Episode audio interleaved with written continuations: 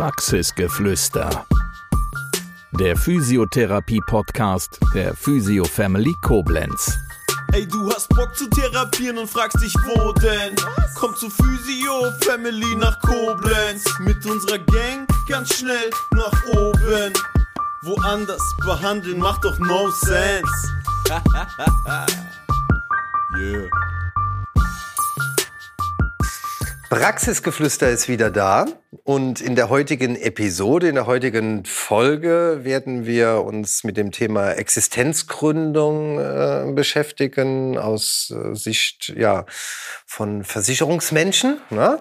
Und äh, einen Experten haben wir uns dazu eingeladen und das ist der Lukas Scharf. Hallo Lukas, herzlich Danke. willkommen bei Hallo, uns hier in, beim Praxisgeflüster. Ja, ähm, Schön erstmal, dass du da bist. Du warst äh, in Urlaub gewesen, siehst frisch erholt aus. Und äh, wir beschäftigen uns heute mit dem Thema Existenzgründung. Wir hatten noch schon ein paar Podcast-Folgen vorher, wo wir andere Experten zu Wort haben kommen lassen. Ähm, bevor wir ins eigentliche Thema einsteigen, erstmal ein paar Takte zu dir. Wer bist du? Wo kommst du her? Was machst du? Ja, mein Name ist Lukas Scharf. Ich bin 30 Jahre jung, ähm, betreibe mit einem Partner zusammen eine AXA-Geschäftsstelle. Wir haben insgesamt zehn Mitarbeiter. Ich würde sagen, wir sind grundsätzlich so ein Wald- und Wiesenversicherer. Also bei uns kann man als Privatkunde vom Kfz über Hausrat, Haftpflicht, Gebäudeversicherung, ähm, aber natürlich auch als Firmenkunde oder als Existenzgründer äh, im Grunde alles bekommen. Ähm, wir haben uns aber schon sehr sp stark spezialisiert im Team. Also wir haben für, jeden, für jedes Thema einen Spezialisten sozusagen an Bord, weil natürlich nicht bei so einem großen Bauchladen nicht jeder alles machen kann. Ähm, genau, und ich bin da so der äh, junge Kerl, der sozusagen die jungen Menschen dann auch äh, in der Existenzgründung verarztet dann letztlich. Also auch genau der richtige Genau. Mensch für uns heute Genau. hier. Und weil unsere Hauptzielgruppe sind natürlich Physiotherapeutinnen und äh, ja, junge Mediziner, äh, vielleicht die sich mit dem Gedanken äh, hegen, äh, ja, sich selbstständig äh, zu machen. Mhm. Ähm, wir möchten natürlich schauen, was sind so absolute Must-Haves Mhm. und vielleicht No-Gos. Fangen wir mal mit den Must-Haves äh, an. Also wenn ich jetzt als, ich wäre noch, noch jünger, als ich eh schon bin und würde jetzt zu dir kommen und sagen, hey, Existenzgründung steht an. Ja. Ähm, wie würdest du mich darauf vorbereiten? Also wir arbeiten grundsätzlich, oder ich arbeite grundsätzlich mit so einer Art Prioritätenliste. Also wir schauen uns erstmal an, wo steht jemand, wie alt ist er vor allem ähm, und was hat er vielleicht schon. Also ähm, wenn jetzt jemand aus der Schule kommt, dann ist es schon sehr wahrscheinlich, dass da nicht viel an Vorversicherung überhaupt da ist. Das meiste kommt dann irgendwie aus dem Elternhaus. Ähm, man bringt vielleicht irgendwie eine private Haftpflicht, vielleicht eine Hausrat mit. Ähm, speziell für die Existenzgründung gibt es natürlich irgendwie spezielle Prioritäten, die man irgendwie beachten muss. Ähm, Gerade im, äh, in Bezug auf die Ausübung des Berufs, also Berufshaftpflicht wäre so das erste und der wichtigste Punkt für mich. Gerade wenn man ähm, im medizinischen Bereich tätig ist, das heißt, man arbeitet am Menschen, hat man natürlich besondere Haftungsrisiken, denen man ausgesetzt ist. Das heißt, die Haftpflicht greift dann, wenn ich jetzt äh, fahrlässig handle? Genau, genau. Fahrlässig, auch grob fahrlässig. Ja. Nur vorsätzlich natürlich nicht. Ja. Ähm, das sollte man immer vermeiden. Wenn man jemandem Okay. wehtun will, dann, dann äh, ist, Sagen- ist man da nicht versichert. Ja, okay. ist klar. Ähm, aber grundsätzlich ist man, wenn man am Menschen arbeitet, ja gewissen Risiken ausgesetzt. Das heißt, man macht irgendwas falsch bei der Ausübung seiner Arbeit, gerade vielleicht am Anfang ein Thema. Ähm, und die Haftpflicht, also die Berufshaftpflicht in dem Fall, würden dann natürlich diesen, ja, in dem Fall Personenschaden, aber natürlich auch Sachschäden. Also nehmen wir mal das einfachste Beispiel. Wir haben eben eine Tasse Kaffee getrunken und man schüttet die Tasse Kaffee über die neue Hose des Patienten. Ähm, solche Schäden werden dann darüber natürlich auch regulierbar. Mhm. Oder mal auf eine Brille setzen. Genau, genau, genau. Aber so das Worst-Case-Szenario ist natürlich, gerade bei einem Physiotherapeuten, man macht bei der Ausübung seines Berufs was falsch ne? und ähm, schädigt die Gesundheit des Patienten. Und äh, damit wäre man dann darüber auch versichert. Und da gibt es natürlich ganz heftige Beispiele. Ne? Wir arbeiten an Wirbelsäulen, wir, wir arbeiten am Kopf und äh, so da ist äh, vieles denkbar. Also Genau. berufshaftlich schon mal ein absolutes Must-Have. Wäre für mich für die, von der, auf der Prioritätenliste Nummer eins auf Mhm. jeden Fall. Genau. Mhm. Ähm, Nummer zwei kann man an der Stelle nicht sagen. Das ist eine Pflichtversicherung, gehört für mich eigentlich auch auf Top 1, aber ist natürlich ein ganz anderer Baustein. Und das muss man sich auch ganz genau anschauen. Das ist äh, in dem Fall Krankenversicherung. Thema Krankenversicherung. Man hat ja mit der Selbstständigkeit, mit der, mit der Eintritt in die Selbstständigkeit die Möglichkeit, ähm, zu wählen. Nämlich, ob man freiwillig gesetzlich versichert bleiben möchte. Wenn man aus der Schule kommt, dann war man unter Umständen familienversichert. Wenn man aus der Ausbildung kommt, war man pflichtversichert. Alles immer in der gesetzlichen. Die wenigsten ähm, kennen das Thema private Krankenversicherung bis dahin. Aber man hat eben mit Beginn der Selbstständigkeit eben auch die Möglichkeit, sich Privatkranken zu versichern. Das muss man sich natürlich genau, genau anschauen, denn äh, in der PKV gibt es so ein paar Parameter, die den Beitrag beeinflussen. Das ist also anders als in der gesetzlichen. Die gesetzliche ist zu 95 Prozent in der Leistung gleich, egal ob man bei der BAMA, bei der TK oder bei sonst einer Krankenkasse ist. Und da habe ich die Möglichkeit, mir dann noch zusätzliche Sachen dazu zu kaufen. Dann auch immer über die private meistens. Genau. Ne? Man hat dann so gesetzlichen Basisschutz, 95 Prozent. Ähm, der Krankenkassen machen da den gleichen Standard, sag ich jetzt einfach mal. Und man kann natürlich über eine private, ob das die Allianz, die AXA oder sonst was ist, dann diesen Schutz aufbessern. Ähm, die private macht das vom, vom Prinzip her ein bisschen anders. Ähm, da baut man sich Baukastenprinzip seinen eigenen Versicherungsschutz von vornherein zusammen. Vollversicherungsschutz. Man ist also nicht mehr gesetzlich, sondern voll privat. Und der Beitrag richtet sich nach dem Versicherungsschutz und nach dem Eintrittsalter und Gesundheitszustand. Mhm. Und der Gesundheitszustand, der wird per Fragebogen äh, erfasst? Genau. Da gibt es je nach Versicherer zwischen 10 und 20 Fragen. Letzten fünf, sieben oder zehn Jahre werden dort abgefragt, ambulant und stationär. Und die sind nach bestem Wissen und Gewissen zu beantworten. Und auf Basis dessen ähm, entscheidet ein Versicherer, nehme ich denjenigen und wenn ja, zu welchen Konditionen. Und es ist eben da genau der erste große Unterschied zu sehen. In der GKV wird es nach dem Gehalt bemessen, in der PKV nach dem Schutz, Eintrittsalter und Gesundheitszustand. Mhm. Und an der Stelle muss man fairerweise sagen, ähm, machen wahrscheinlich auch ein paar der Jungs, die normalerweise hier auf diesem Stuhl sitzen, vielleicht auch einen Fehler oder beraten nicht so, wie es sein soll. Ähm, denn oftmals sind gerade dann im jungen Alter die Beiträge sehr günstig. Sie steigen aber eben im Alter. Und da muss ich mal kurz einhaken. Genau. Ähm, die steigen nicht, nicht linear an, sondern das ist äh, wovon abhängig? Sie können exponentiell steigen. Okay. Aber können. Man kann das aber ein bisschen steuern. Es gibt heute äh, viel mehr als vor 20 und vor 30 Jahren ähm, Stellschrauben, an denen man schon in jungen Jahren drehen kann. Und man sollte nicht den Fehler machen, nur aus monetären Gründen in die PKV zu gehen. Mhm. Denn gerade am Anfang sieht man dann häufig, ich verdiene vielleicht gutes Geld, in der gesetzlichen zahle ich unter Umständen 600, 700 oder Höchstbeitrag sind aktuell knapp 1000 Euro in der gesetzlichen mit Pflegepflicht. Und in der PKV vielleicht nur die Hälfte. Und sagt mir dann als junger Unternehmer, hey, 50 Prozent Ersparnis. Ist ja auch ein Statussymbol irgendwo, ne? Wenn man sagt, ich bin privat, äh, äh, fühlt sich vielleicht auch erstmal so an, bin ja. privat versichert, habe mich selbstständig gemacht, ja. äh, fühlt sich gut an, kriegt vielleicht auch einen Arzttermin noch dieses Jahr. Da kommen wir ähm, dann vielleicht gleich noch zu, ja? okay. genau. Also Statussymbol ist natürlich irgendwo ein Thema. Für mich äh, ist das Thema Status aber gar nicht so wichtig, sondern eigentlich so die bestmögliche gesundheitliche Versorgung für mich ja, selbst. Du sagst, sei ja. eben auch derjenige, der vielleicht schon vorher auf dem Stuhl gesessen hat. Ne? Genau. Und gerade wenn man, ähm, wir sprechen jetzt hier speziell von Physiotherapeuten, die sind doch, würde ich sagen, vom Gesundheits, ähm, vom, vom Anspruch, was die eigene Gesundheit angeht, wahrscheinlich ein bisschen aufgeweckter als, ich nehme jetzt mal ein ganz anderes Berufsbild als der Bäcker. Ne? Also die haben auf jeden Fall ein ganz anderes Bewusstsein für Gesundheit. Vielleicht. Sie könnten ein anderes haben. Könnten ne? sie, genau, genau, unter Umständen. Genau. Ähm, genau. Wir waren aber beim Einstieg in die genau. PKV.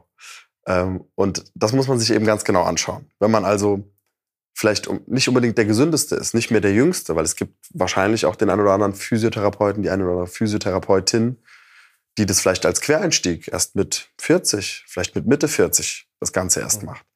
Die vielleicht schon zwei Kinder mitbringt, die mitversichert werden müssten. Vielleicht einen Ehegatten oder eine Ehegattin mitbringen, die nicht arbeitet, sozialversicherungspflichtig. Und dann wird es wirklich interessant. Denn dann hat man vielleicht nicht mehr so die Ersparnis, hat aber trotzdem die Beitragsentwicklung im Alter. Und dann muss man sich das wirklich gut überlegen. Denn es gibt einen Punkt, äh, an dem man dann auch irgendwann nicht mehr zurück kann aus der PKV. Das wäre meine nächste Frage gewesen. Da gibt es ja auch Fallen, ne? Also, genau. dass man nachher gar nicht mehr krankenversichert ist. Genau. Kannst du so ein Szenario beschreiben? Gar nicht mehr krankenversichert. ist in Deutschland vom Grundsatz her unmöglich. Ja. Es gibt Fälle, soll es geben. Ich persönlich kenne zum Glück okay. keinen. Äh, denn es gibt ähm, in der PKV Sicherungsnetze. Also ein Standardtarif, ein Basistarif, Tarife, Notlagentarife zum Beispiel, wenn jemand wirklich zahlungsunfähig ist. Ja, also jemand, jemand äh, macht Konkurs mit seiner F- genau, Firma. Genau.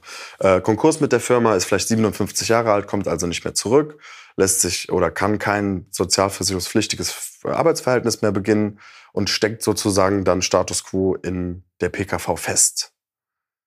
Dann gibt es Tarife, Notlagentarif wäre eine davon. Das ist so das letzte Sicherungsnetz, die dann auch von ähm, ja, unter Umständen im Sozialamt übernommen werden, die ähnlich eines gesetzlichen Versicherungsschutzes sind und ähm, auch von den Beiträgen her meist. Man kann das nicht pauschal sagen, aber meist Mhm. eher moderat. Also es gibt schon Möglichkeiten, aber deswegen geht man ja nicht in die PKV, sondern man will ja eigentlich damit erreichen, ich möchte den bestmöglichen Versicherungsschutz für mich selbst und meine Familie unter Umständen. Ich möchte mir meinen Schutz selbst aussuchen. Und das, wovor die meisten oder sehr viele Angst haben, was ja auch in den Medien immer wieder ja, so ein bisschen propagiert wird, da- dass eben die Beiträge im Alter unberechenbar sind, irgendwo, dass sie immer weiter und immer weiter steigen. Und da gibt es eben, eben gerade in jungen Jahren, wenn man sich entscheidet, PKV versichert zu sein, so ein paar Hebel. Nennt, nennt sich Beitragsentlastung fürs Alter. Das heißt, ich zahle heute 50, 100, 150 Euro mehr, um im Alter Beitrag X definitiv weniger zu haben. Gut, das heißt nicht, dass der Beitrag nicht steigen würde. Das heißt Nein, nur, der dass wird ich nicht so- steigen. Der wird steigen, ne? Der wird auch genau um so viel steigen wie bei den anderen Genau. auch. Nur ich habe halt schon mal vorher abbezahlt. Genau, also ich kann, Mhm. man darf sich das vorstellen wie ein Kredit. Ich habe heute Eintrittsalter 20 und ich zahle über die komplette Dauer, sag mal 250.000 Euro. Ob ich jeden Monat das gleiche zahle über 50, 60 Jahre oder ob ich am Anfang sehr wenig zahle und nachher sehr viel, das bestimme ich. Und da muss man aber eben beraten werden für. Mhm. Und da muss eine ordentliche, seriöse Beratung stattfinden, damit man das eben weiß. Weil woher soll man es sonst wissen? Man hat vielleicht äh, diese Ausbildung, diese Weiterbildung als Physiotherapeut gemacht, aber dann kennt man sich ja nicht automatisch mit Genau. privater Ja, Krankenversicherung aus. absolut. Das ist eben das Thema. Das ist ja auch ein Grund, weshalb du heute hier bist Genau. und die Kolleginnen unterstützt. Genau, Ne? genau, genau. Also es gibt einmal Beitragsentlastung fürs Alter. Ähm, bitte nicht 50 Prozent der Beiträge einfach nur einsparen und unter das Kopfkissen legen oder vielleicht sogar ausgeben, das wäre Worst Case, sondern ähm, sinnvoll investieren in diesen Beitragsentlastungstarif, in eine spezielle Kapitalanlage unter Umständen, um die Beiträge im Alter auch bezahlbar zu machen. Es gibt, das gab es auch vor 20, 30 Jahren noch nicht so sehr, gesetzliche Zuschläge, die ähm, erhoben werden mit dem normalen Beitrag, die dann mit 60 dazu verwendet werden, den Beitrag stabil zu halten. Also es ist schon sehr, sehr viel passiert in der PKV, damit eben das, äh, was da häufig auf Seite 1 steht, hier, ich bin 67 Jahre alt und zahle 2000 Euro Beitrag, damit das eben nicht mehr so häufig passiert. Mhm. Okay. Und Ja, es gibt Mittel und Wege, okay. das ähm, zu verhindern. Also wenn ich dich jetzt fragen würde, äh, was würdest du raten? Die Frage kommt ja immer an einen Fachmann. Mhm. Wenn ich fragen würde, was würdest du jetzt einem 20-jährigen Existenzgründer äh, raten, äh, könnte ich mir vorstellen, dass du als gewissenhafter äh, Mensch äh, sagen würdest, ja, es hängt vom Einzelfall ab. Ne? Wie viel äh, ich- Geld habe ich zur Verfügung im Moment? Ja. Äh, was habe ich perspektivisch vor, so, sodass man eine grundsätzliche Entscheidung bezüglich GKV oder PKV gar nicht treffen kann? Kann man nicht treffen. Es kommt wirklich drauf an.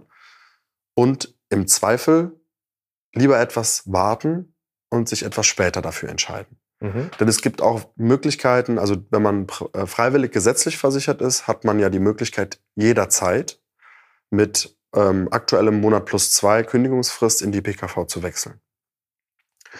Und gerade dann, wenn man seine, seine Firma, sein Unternehmen gründet, äh, stuft einen die gesetzliche oft erstmal auch als Existenzgründer ein. Das heißt, dieser Existenzgründertarif in der gesetzlichen ist oftmals sehr, sehr günstig. Und wenn man dann die erste Steuererklärung gemacht hat und der Steuerberater sagt, hm, hast ja gut verdient, ähm, musst 8000 Euro Krankenversicherungsbeiträge nachzahlen, das wird dann kommen, ähm, dann kann man sich das erneut überlegen. Und wenn man dann immer noch genauso jung und genauso gesund ist, Genauso viel verdient. genauso viel verdient oder vorhat, genauso viel zu verdienen, äh, perspektivisch, dann kann man darüber nachdenken Ja. oder ernsthaft nachdenken. Aber es ist, sollte keine Entscheidung sein, die man von heute auf morgen trifft. Und nochmal, definitiv keine Entscheidung, die man nur aus monetärer Sicht trifft. Deswegen auch der gute Rat von dir, erstmal abwarten, gucken, Genau. wie die ersten ein, zwei Jahre laufen, auch Genau. äh, wirtschaftlich. Ne? Genau. Wenn man unter Umständen das Thema PKV so interessant findet, dass man sagt, ich möchte es in jedem Fall irgendwann mal machen oder möchte mir zumindest diese Tür offen halten, gibt es auch Möglichkeiten, nennt sich Anwartschaft, seinen Gesundheitszustand schon einzufrieren, also zu konservieren. Das sind ein paar Euro im Monat, kann man so pauschal auch nicht sagen. Ich sage jetzt einfach mal zwischen 4 und 10 Euro, zwischen 4 und 15 Euro im Monat, die das kostet, seinen Gesundheitszustand einzufrieren. Das heißt, selbst wenn dann in den ersten Jahren der Existenzgründung was mit meiner Gesundheit passiert, was ich bei der Gesundheitsprüfung angeben müsste, hat das keine Relevanz und man kommt trotzdem jederzeit in die PKV. Gesundheitszustand einfrieren hört sich gut an. Das hätte ich mal vor 40 Jahren wissen müssen. Aber gut. Ähm, ja, das waren die zwei äh, Must-Have, beziehungsweise ähm, Krankenversicherung ein, sowieso ein, Genau. ein Muss. Genau. Ähm, haben wir noch was auf der Must-Have-Seite? Für mich gibt es noch eine einzige Must-Have-Versicherung, definitiv, gerade im Bereich Physiotherapie, gerade im Bereich ähm, ja, Arbeit am Patienten, Berufsunfähigkeit. Mhm.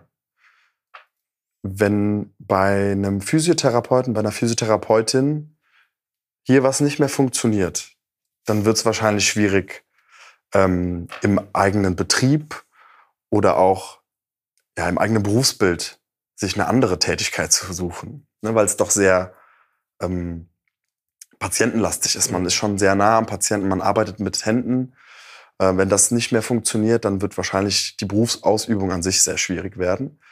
Deswegen ist die Berufsunfähigkeitsversicherung sowieso für junge Menschen eine oder eigentlich die wichtigste Versicherung neben einer Haftpflicht.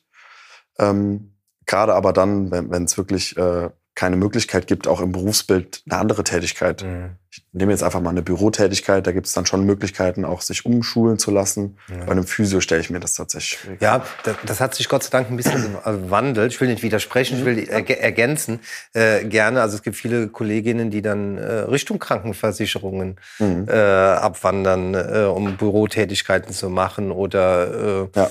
das Berufsbild des Physiotherapeuten bietet schon viele Möglichkeiten, aber es ist natürlich erstmal eine Arbeit an der Bank. Ja, Genau. und deswegen gibt's ja auch äh, ich sag mal, typische Berufskrankheiten äh, oder Berufsunfähigkeitskrankheiten beim Physiotherapeuten immer das, was mit den Händen zu tun hat, wie du schon sagst, äh, oder äh, Bandscheibenfall, äh, Bandscheibenvorfall L4, L5. Ja. Ist das immer äh, gekoppelt an äh, eine bestimmte Diagnose oder äh, geht es da um eine grundsätzliche Berufsunfähigkeit? Genau, also die Berufsunfähigkeitsversicherung greift immer dann, so Bedingungen, ähm, äh, greift immer dann, wenn man seinen aktuell ausgeübten Beruf zu mindestens 50 Prozent nicht mehr ausüben kann. Mhm. Das bestimmt der private Arzt. Also man wird nicht zum Amtsarzt geschickt, sondern der private Arzt. Man darf sich das vorstellen wie eine Checkliste, die es für jeden Beruf, für jedes Berufsbild gibt. Da wird ganz genau geschaut, was kann ich denn noch, was kann ich nicht mehr.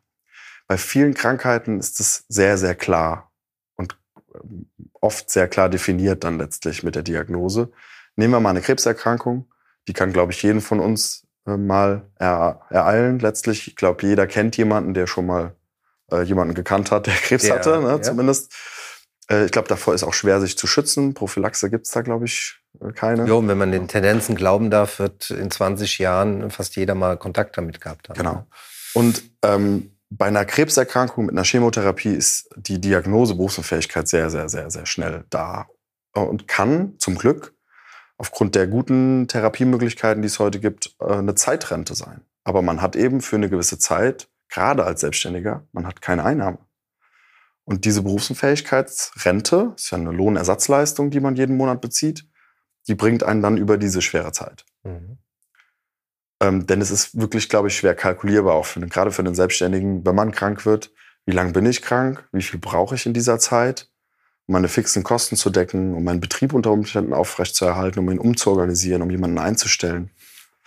Das Ja, und so dieser diese Stress Themen. sorgt ja auch nicht dafür, dass der Heilungsprozess sich ver verschnellert, Ja, ne? also- sondern das ist dann so eine Spirale. Genau. Also ich glaube, es äh, ist schwierig äh, zu, oder schwieriger zu genesen, wenn man im Hinterkopf noch finanzielle Sorgen hat. Das Mhm. ist so. Absolut Faktor. nachvollziehbar. Ja. Also haben wir ähm, die Haftpflicht, Berufshaftpflicht, Genau. Krankenversicherung Mhm. Und äh, die Berufs BU. Äh, BU Genau, abgekürzt. genau, Okay. genau. Das sind die drei Must-Haves Das wäre genau. aus deiner Sicht. Das wäre so das Muss-Paket. Zumindest über diese Dinge sollte man sich Gedanken gemacht Mhm, haben. Okay. Krankenversicherung, Pflichtversicherung Ist klar. müssen wir. Kann ich mir müssen, Gedanken Müssen machen? wir ran. Berufshaftpflicht oft auch ein Muss, denn bei der Zulassung wird es oft gefordert, Mhm. eine Berufs- äh, oder eine Betriebshaftpflicht. BU ist tatsächlich keine Pflichtversicherung, aber man sollte sich mit dem Thema zumindest befasst haben. Ist es für mich wichtig? Was für existenzielle Risiken habe ich im Hintergrund? Vor allem, wenn ich krank werde, was muss ich denn eigentlich alles bezahlen? Wenn man sich mit dem Thema auseinandergesetzt hat, es gibt ja auch den einen oder anderen, der zur Generation Erben gehört, der nur zur, zum Spaß arbeiten geht, beispielsweise, der braucht dann keine BU, sondern der würde dann im, im Zweifel von, von seinem Ersparten oder von seinen Kapitaleinkünften oder von sonst irgendwas leben. Thema Altersvorsorge ist sicherlich auch was, äh, wo worüber wir sprechen äh, sollten. Äh, deine Exper Expertise. In jedem Fall beginnen. Das Mhm. ist eigentlich die Kernaussage. Beginnen sich darüber Gedanken zu machen. Gedanken zu machen und wenn einem die finanziellen Freiräume gegeben sind, wenn sie da sind, wenn ähm, die finanziellen Möglichkeiten geschaffen wurden vom eigenen Unternehmen als Jungunternehmer sozusagen, äh, dann beginnen. Ähm, egal in welcher Form oder in der Form, in der man sich am wohlsten fühlt. Es gibt natürlich die Möglichkeit, jemanden wie mich aufzusuchen, sich eine Kapitalanlageberatung einzuholen. Ähm, in jedem Fall sollte man auf verschiedene Pferde setzen. Nicht alle Ei- Eier in einen Korb, so sagt man das im Kapitalanlegerkreis. Okay. Ähm, aber in jedem Fall anfangen, denn gerade als Selbstständiger hat man ja nicht die gesetzliche Rente im Hintergrund. Man kann zwar Pflichtbeiträge einzahlen, die wenigsten tun das tatsächlich. Und auch der Sozialversicherung, sozialversicherungspflichtige Angestellte hat ja Rentenlücken. Das weiß inzwischen jeder, egal wen man fragt. Bei jeder Umfrage, jeder junge Mensch weiß heute schon, dass seine Rente nicht ausreichend sein wird. Das ist bei den Selbstständigen noch viel mehr der Fall, weil sie eben oft versäumen, über Jahre dann diese Beiträge nachzuzahlen, überhaupt einzuzahlen oder eben privat vorzusorgen. Deswegen ähm, gibt es Möglichkeiten. Also ob man sich dann die Expertise einkauft, die sicherlich etwas teurer ist, als wenn man sich selbst um seine Altersvorsorge kümmert. Ähm, in jedem Fall anfangen. Ich kann nur jedem jungen Menschen da, dazu raten, ähm, sich mit dem Thema Aktien, sich mit dem Thema ETFs, sich unter Umständen mit dem Thema Kapitalanlage in Form von anderen Assets, also Gold, Immobilien, einfach mal auseinanderzusetzen, damit man einen weiteren Blick dafür bekommt, auch wenn das vielleicht nicht das Lieblingsthema sein wird. Es gibt so viele YouTube-Videos, es gibt extrem viel äh, Easy-Content über Instagram, wie man sich ganz, ganz leicht einfache Formen von Geldanlage drauf schaffen kann. Das schafft heute jeder. Und wenn man selbst darauf keinen Bock hat, dann darf man sich auch gerne bei mir melden. Und ich denke, was auch ganz wichtig ist, dass ähm, man auch mit kleinen Beträgen Genau. Großes im Endeffekt bewirken kann. Absolut. Gerade wenn man in jungen Jahren kleinen mit kleinen Beträgen startet. Ähm, der Zinseszinseffekt ist, glaube ich, jedem ein Begriff. Zumindest sollte man das in der Schule irgendwann mal gehört haben. Gibt auch tolle Rechner zu. Also Und bestimmt YouTube-Videos. gibt tolle YouTube-Videos, tolle Rechner online, wenn man mit 25 Podcasts. Euro, genau Podcasts, wenn man mit 25 Euro in jungen Jahren startet, das Ganze über 40 Jahre mit einem gewissen Zinssatz, also Zinsen gibt's ja in der Kapitalanlage aktuell nicht oder nur sehr wenig. Ähm, aber wenn man da mit einem breit gestreuten ETF ähm, global sehr günstig rangeht, dann hat man kaum Risiko und trotzdem zwischen 4 und 8 Prozent pro Jahr an Rendite auf einen 40-jährigen Zeitraum. Das macht richtig, richtig Spaß am Ende von so einer Laufzeit. Ja, und Spaß ist ein gutes äh, Stichwort. Es hat richtig Freude und Spaß gemacht, äh, sich mit dir zu unterhalten und äh, die Informationen einzuholen. Und ich glaube, viele unserer Zuschauer und Zuhörer äh, werden ebenso dankbar äh, sein, dass wir diese Folge aufgenommen haben und ja, dass du als Experte uns zur Seite stehst. Vielen Dank. Danke, dass ich hier sein durfte. Das war Praxisgeflüster, der Physiotherapie-Podcast der Physio Family Koblenz. Bis zum nächsten Mal. Wir freuen uns, wenn du auch dann wieder gespannt zuhörst. Ey, du hast Bock zu therapieren und fragst dich, wo denn? Komm zu Physio Family nach Koblenz. Mit unserer Gang ganz schnell nach oben. woanders behandeln macht doch no sense. yeah.